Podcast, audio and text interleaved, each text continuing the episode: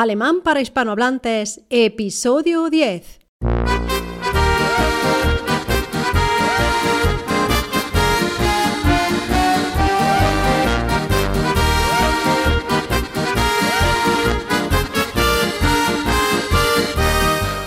Hola, ¿qué tal? Hallo, wie geht's? Hallo, wie geht's? Willkommen zurück. Willkommen zurück. Bienvenidos de nuevo. Bienvenidos a este podcast décimo ya de Alemán para hispanohablantes. El programa, el podcast, cuyo objetivo es ofrecer un método eficaz de aprendizaje del alemán desde cero, a vuestro ritmo y con explicación en español. El podcast servirá de introducción al tema que vayamos tratando en su día y en migrupe.com barra podcast encontraréis la transcripción de los puntos más importantes, ya sea que necesitéis aprender alemán para hacer turismo, conocer otra cultura, darle un impulso o un cambio a vuestra vida profesional, o por pura curiosidad personal, por las razones que sean, estos podcasts os ayudarán de manera contundente a llevar vuestro conocimiento de alemán al próximo nivel. Mi nombre es Rosa Alcalá, soy traductora y bajo migrupe.com barra contactar podréis dirigirme vuestras sugerencias, consultas y propuestas. Este podcast lo quiero dedicar a todos los padres del mundo, por su dedicación, su tiempo y en definitiva por la vida entera que entregan a sus hijos. ¿eh? Y cuando digo padres me refiero al padre y a la madre, a pesar de que padres en plural abarque también el aspecto femenino, ¿no? En alemán no existe esa confusión porque padres, en el concepto de padre, Vater, y madre, Mutter, ya se utiliza una tercera palabra asexual, por así decirlo, que es Eltern. Pero también hijos, ¿no? Es otro buen ejemplo, porque mientras que los hispanohablantes utilizamos el término masculino plural, ¿no? Hijos, eh, para referirnos a todos los hijos, de tanto niños como niñas de una, de una familia, pues en alemán se utiliza Kinder, ¿no? Porque niño se dice en alemán Junge y niña se dice Mädchen. Y para ambos se utiliza Kinder. O, suena, ¿no? Del el huevo sorpresa, el Kinder sorpresa, pues eso es, Kinder, niños. Bueno, pues ahí no hay ninguna discriminación, ¿verdad? Otro ejemplo, otro ejemplo interesante al respecto es Mensch, en el sentido de hombre con la H mayúscula. Porque mientras que hombre con H minúscula es Mann, y mujer es Frau en alemán, pues se utiliza en alemán otro término que es Mensch para referirnos a la persona como ser humano. De hecho, para hablar de derechos humanos se dice Menschenrechte. ¿De acuerdo? Bien, pues hasta aquí el, la introducción de hoy me parecía interesante sobre, sobre los plurales, que es el tema, de hecho, de esta clase. En fin, sin más dilación, empecemos.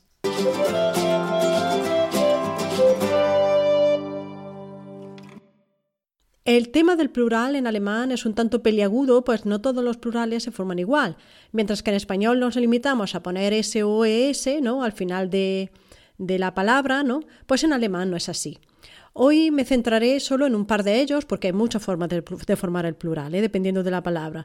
Hoy introduciré solo un par de ellos porque el objetivo de este podcast es ir aprendiendo poco a poco, ¿no? A través de la escucha, para, para así asentar las bases de una manera sólida y por tanto me voy a limitar solo a dos formas, las dos modalidades de formar el plural, pero hay muchas más. ¿eh? No os preocupéis porque no es, no es uno de, las, de los puntos críticos del alemán. El alemán no, no, es, no, no, encontraréis en ningún extranjero que diga que tenga problemas con el alemán por la formación del plural. ¿eh? Más bien es el, el género lo que causa problemas, porque la formación o, la, o el sufijo el sufijo que lleva una palabra no te indica a qué, a qué género pertenece. Eso es, eso es el, en alemán así. Pero en fin, en el, en el plural no es el caso.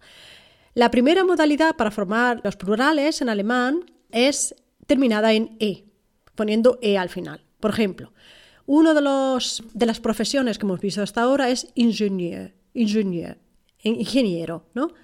Pues ingenieros se dice ingenieure, ingenieure. Al final se añade la E y punto. Ingenieur, ingenieur en masculino, singular, ingenieure masculino, plural. ¿Qué podrá, por tanto, significar la siguiente frase? Die Firma sucht Ingenieure. ¿Eh? Die Firma sucht Ingenieure. Conocíamos ingenieur, ingenieros. Die firma es la empresa, la compañía, la, la, firma también se dice, ¿no? Por tanto, ¿qué será lo único que nos falta conocer? Es sucht. Sucht significa busca, en la tercera persona del singular del verbo suchen. Ich suche, du suchst, er sucht o die firma sucht en este caso. Por tanto, die firma sucht Ingenieure significa la empresa busca ingenieros. Bien, la segunda modalidad para formar un plural es simplemente no, es, no añadir nada. El, el singular y el plural coinciden en su forma. Este es el caso de maestro, Lehrer. Die Schule sucht einen Lehrer o die Schule sucht zwei Lehrer. La, la, traducción de esta frase es la escuela busca un maestro. En la primera, die Schule sucht einen Lehrer. Y la segunda es die Schule sucht zwei Lehrer. La escuela busca dos maestros. ¿De acuerdo? Por tanto, ahí no varía la forma entre el singular y el plural. ¿Cómo sería que la, la escuela busca tres maestros? Así practicamos un poco, un poco me he acordado de los números. Pues die Schule sucht drei Lehrer. Die Schule sucht vier Lehrer. Die Schule sucht fünf Lehrer. Wie viele Lehrer sucht die Schule? ¿Cuántos maestros busca la escuela? Wie viele Lehrer sucht die Schule? Die Schule sucht fünf Lehrer. En el capítulo 9 os acordáis que vimos cuántos idiomas hablas. Wie viele Sprachen sprichst du? Pues bien, aquí cuántos maestros busca la escuela, pues se utiliza con la fórmula también de wie viele. ¿eh? Lo dejo todo transcrito.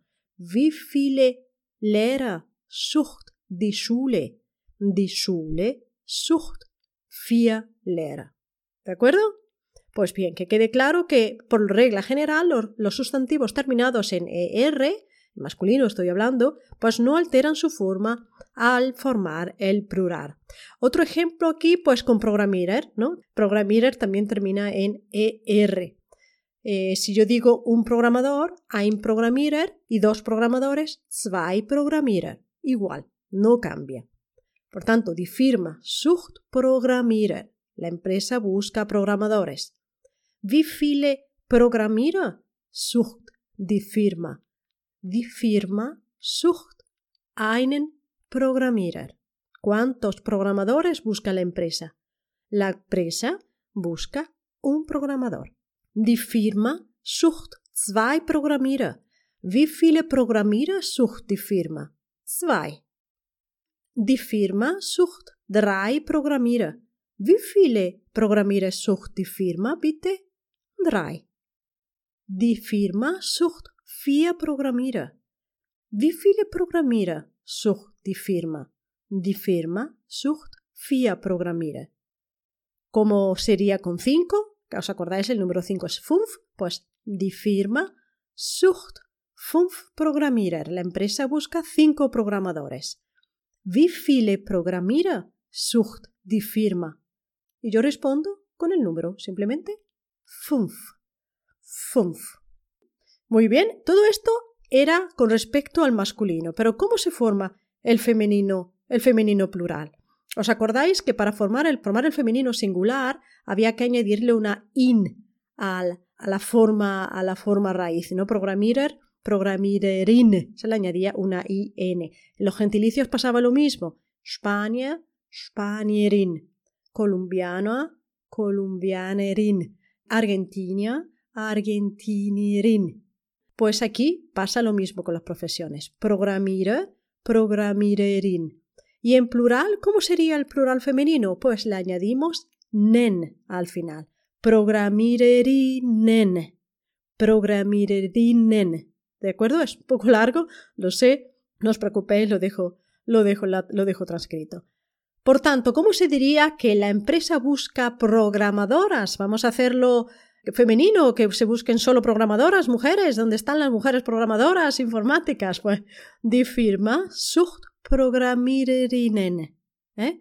en masculino, ¿cómo sería? En plural, pues die Firma sucht Programmieren. Y para hacerlo unisex, die Firma sucht Programmierer oder Programmiererinnen. Die Firma sucht Ingenieure oder Ingenieurinnen. Sucht die Firma Ingenieure oder Ingenieurinnen? Ja, die Firma sucht zwei Ingenieure oder Ingenieurinnen. Wie viele Ingenieure oder Ingenieurinnen sucht die Firma? Zwei. Die Firma sucht zwei. Die Firma sucht Programmierer, oder? La empresa busca programadores, ¿no? Die Firma sucht Programmierer, oder? Ja, die Firma sucht einen Programmierer oder eine Programmiererin. ¿De acuerdo? La empresa busca o un programador o una programadora. Die Firma sucht einen Programmierer oder eine Programmiererin. ¿Y cómo se formaría el femenino plural de, de Lehrer, de maestro? Pues tenemos Lehrer, que es el masculino, le añadimos el in al final para formar el femenino, por tanto femenino singular, Lehrerin, y luego a ese Lehrerin le añadimos nen para formar el plural. Por tanto sería Lehrerinnen. Eine Lehrerin, una maestra. Zwei Lehrerinnen, dos maestras. Eso sería el plural en alemán.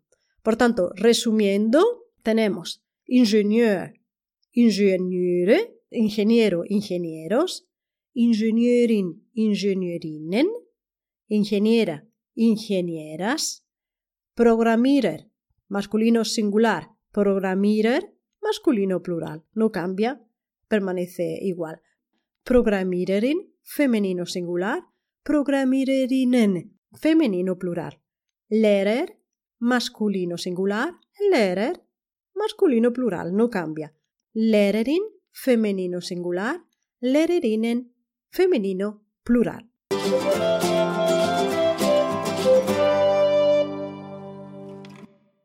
Die Apotheke sucht einen Apotheker.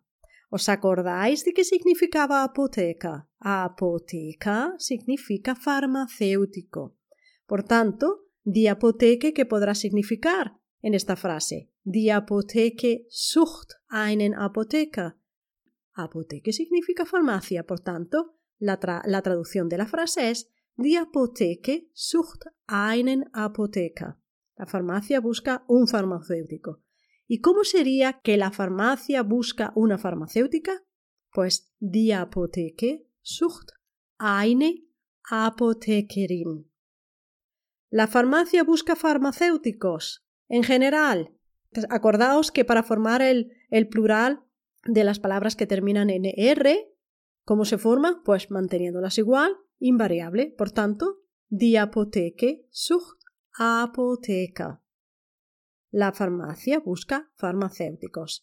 La farmacia busca farmacéuticas. Die Apotheke sucht Apothekerinnen. Eine Apothekerin, zwei Apothekerinnen. Die Apotheke sucht eine Apothekerin. Die Apotheke sucht zwei Apothekerinnen. Wie viele Apothekerinnen sucht die Apotheke? Zwei. Die Apotheke sucht drei Apothekerinnen. Wie viele Apothekerinnen sucht die Apotheke? Drei. Die Apotheke sucht vier Apotheker. Wie viele Apotheker sucht die Apotheke? Vier. Die Apotheke sucht vier Apotheker. Y la última ya con cinco, con el número cinco, die Apotheke sucht fünf Apothekerinnen. Wie viele Apothekerinnen sucht die Apotheke? Bueno, pues esto es todo por hoy. Lo he hecho un poquito más cortito porque ha sido un poquito más intenso, más, más compacto y así podáis tener tiempo de, metabolizarlo un poco, ¿de acuerdo? En fin, bueno, espero que os haya gustado y que hayáis aprendido algo. Os estaré eternamente agradecida si os suscribís al podcast, lo compartís en las redes sociales, lo valoráis con 5 estrellas en iTunes, le dais un me gusta o dejáis un comentario en iBox para que así llegue a más gente. Muchísimas gracias por estar ahí, ¿eh? ¡Tschüss!